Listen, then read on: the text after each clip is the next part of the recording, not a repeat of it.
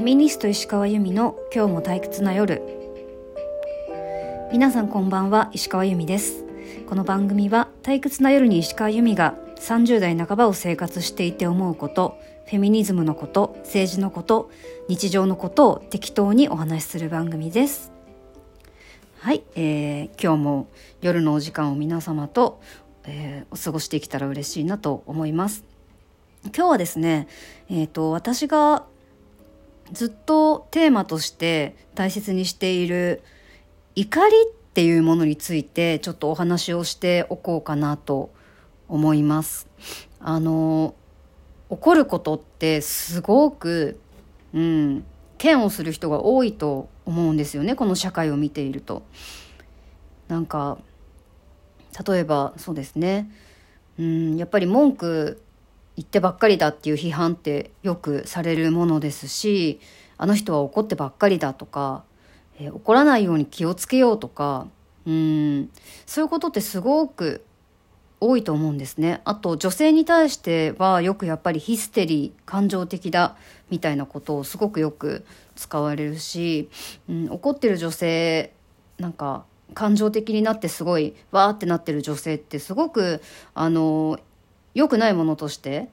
うん、描かれることが多いなって思うんですよね。でもそれってどうなんだろうなっていうのを考えてきたんですよ。なんか、まあ、感情っていろんな感情があるわけじゃないですか。でも主に喜怒哀楽があって、喜、喜びと、うん、悲しみと楽しみってこんな風に扱われることあんまりないと思うんですよね。ただ怒りだけがなんかすごい悪者かのように扱われているなっていうことにすごく違和感を持っているんですよ。っていうのも私自体私自身がもともと怒っちゃいけないっていうすごい呪いにかかってた時代が長かったんですよね。30歳になる、今35歳なんですけど、30歳になるまで結構ずっと、うーん、あの、まあ、例えば、そうですね、あの、彼氏と付き合っていて、なんかちょっとこれはおかしいんじゃないかっていうことがあった時に、なんて言うんだろう、怒ることにセーブをしてしまうというか、なるべく怒らないように、えー、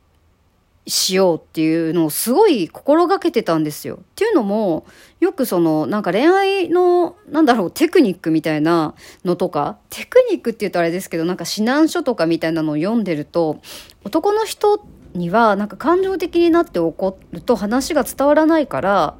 えっ、ー、と、冷静に、そのヒステリーだと思われないように、えー、伝える努力をしましょうみたいなことがすごいやたら書いてあって、あ、そうしないといけないんだなと思って、すごくその怒りを抑えて優しくなんか諭すように伝えてあげるっていうことをしてたんですよ。だったんですけど、なんかね、あんまりうまくいかなくて、なんかそういう風にすればするほど向こうに全然伝わってない感じがしたんですね。したし、自分自身もすごく結局その思った通りに伝えてないわけだから、すっごいもうフラストレーションが溜まってしまって、何にもうまくいかないみたいなことがずっと続いてたんですよ。で、なんか、な、これってそもそも私怒ってる方で嫌なことされたから怒ってるわけなんですよね。なのに、ここまでなんか相手に気を使わなきゃいけないこともなんか変だなと思ったし、そもそも、その、男の人は話が聞けないからみたいなのっておかしくないかっていうふうにすごい思うようになったんですよ。話が聞けないというか話を聞かないその怒ってる相手の話を聞かないっていいのそれっていう逆の立場だった時にそんなことできるかな私って思ったらいやまずとりあえずやっぱり怒ってる人の話を聞きましょうってなるよねって私は思ったんですよ。例えばその彼氏が怒ってたりとかしたらねそんななんかその、こうやって怒ってるから聞きませんみたいな、こんな怒り方されても聞けないよっていうことを、私は言わないよなと思って、これってもしかしたら話が聞けない側の問題なんじゃないかって思うようになったんですよ。そこで、ちょっとその、もう変な気遣いみたいな、その、本当に必要なのかどうかわからない、えー、伝え方の気遣いみたいなものを一旦取っ払って、ちゃんと思った通りに、その怒りを伝えようっていうところを努力、ちょっと努力の方向変えたんですよね。そしたら、やっとその彼氏が私が本気で怒ってるっていうことに気がついたらしくて、やっと考えるようになったんですよ。なんかそういうことがあってから、うーん、今までその自分の怒りをすごい抑えて怒ってるっていうことをとにかく伝わらないようにやらなきゃって思ってたのって本当に正しいやり方だったのかなっていうふうに思ったんですよね。なんか本当にその怒っているってことを、うん、嫌がったりとか、うん、良くないっていう空気すごく多いですけど、そもそもなんでそういうふうに思うようになっちゃったのかなって考えると、うん、やっぱりその、怒られる側の人って、そりゃあ怒らない人の方が都合がいいわけじゃないですか。その、まあ、どんな雑な扱いをしても失礼なことを言っても、まあ、存在なことをしても、えっ、ー、と、何も起こらずに優しくヘラヘラなんか言ってる人ってめちゃくちゃ都合いいですよね、そりゃ。って思うんですよ。そうだから結局その怒ることは良くないことだとか、そういうふうに女の人の怒りについてすごいヒステリーだっていうふうに揶揄することとか、えー、そういう印象操作って、やっぱりその、まあ上に立ちたい人たちが、まあ、その特権性、まあこういう女性差別とかある社会ですと、まあ男性の立場にいる人たちにとって、やっぱり都合がいいからそうやってしてきたのかなって、あの政治とかもそうですよね。やっぱりその野党は批判ばっかりでっていうことをすごくよく、あの与党、自民党は言ってますけど、野党の役割ってそもそもやっぱり政権を、与党をちゃんと監視して、批判して正しくしていくこと、えっ、ー、と、独裁、えっ、ー、と、独裁にならないようにするっていうのが、すごく大事な役目だから、当然批判をするっていうのは、むしろやらなきゃいけないことなんだけど、なんかそれがすごい悪いことかのように、ずっと刷り込まれてきたと思うんです、私たちって。で、これと同じように、やっぱり女性にも、まあ女性だけじゃないですね、その、えっと、いろんな人と比較したときに、えー、マイノリティの立場になる人、えっと、女性と男性だったら女性とか、健常者と障害者だったら障害者とか、うんと、性的マイノリティの人と、えっ、と、そうじゃないシス、ヘテロの人ってなった時は、えー、性的マイノリティの人とかっていうその弱い立場に置かれる人たちが、あの、怒る、批判をすること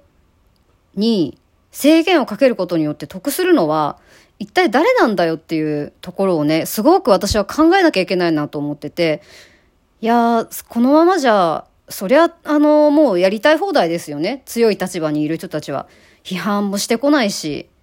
ねなんなら気使ってね、くれる人たち。それはもう思い通りにやれるんだろうなと思うんですよね。だからむしろ、ちゃんとその怒っていかなきゃいけないんじゃないかってすごく思うし、何よりも、やっぱり自分の中に明確な怒りがあるにもかかわらず、それを言わないこととか、それをもう言わないに言わないどころじゃなくても、その怒りすらないことにしてしまうっていうのは、すっごい心の健康に悪いことだと思うんですよね。私はその当時のことを考えると、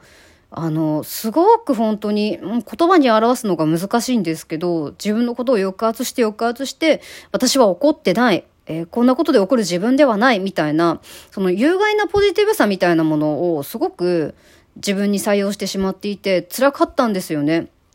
だから、今その何か自分が失礼なことをされた時とか、いや、これはないでしょっていうこと言われた時とかに、きちんと怒るっていうことを結構私はその努力してやっていて、それをすることによってすごい自分の尊厳を保てるなって思うし、自分を大切にするってこういうことなんじゃないかって思う部分でもあるんですよ。ある種のセルフラブというか、セルフケアというか、うん。あの、自分という個人の、えー、怒りをちゃんと、えー、自分の納得する形で解消していくっていうのは、それは自分を大切にするっていうことなんじゃないのかなと思いますね。そう、だからその怒りはそもそも良くないっていう前提をね、まず疑うことって大事だと思うし、うん、その、やっぱり世の中を見ると怒りをなくす方法みたいな、怒らずにいる方法みたいなのってすごく出てくるんですよね、本とかで。でも本当にそもそもなくさなきゃいけないものなのか、えー、改めて考えたいなって思いますし、うん、それだけ本当にそういう方向に今まで持っていかれてたよなっていうのを考えたいんですよね。私は、うん、自分のために自分がなんかひどいこと言われた時にガツンって怒れる人のことをすごくかっこいいなって思うんですよね。だから、ま、その、ま、日本で結構やっぱりそうじゃないっていうふうに今までされてきた部分が大きかったと思うんですけど、そうじゃない価値観もあると。これって結局その、本当にみっともない、怒ってる人がみっともないかどうかっていう話よりも、みんながそれを見てどう思うかっていう価値観の話であって、価値観って本当にその国とか、えー、その時の状況とか時代とかで全然変わってくるものだから、多分、これから先、怒ってる人ってすごくかっこいいよねっていう時代が来ると私は思ってるんですね。まあ私自身が怒ってる人をかっこいいと思ってる部分もすごく大きいし。だから、あの、怒る練習っていうのは、私はやっぱ自分のためにもこれからもどんどんしていきたいなと思っています。はい。では最後まで聞いてくださってありがとうございました。えー、また次回のラジオでお会いしましょう。おやすみなさい。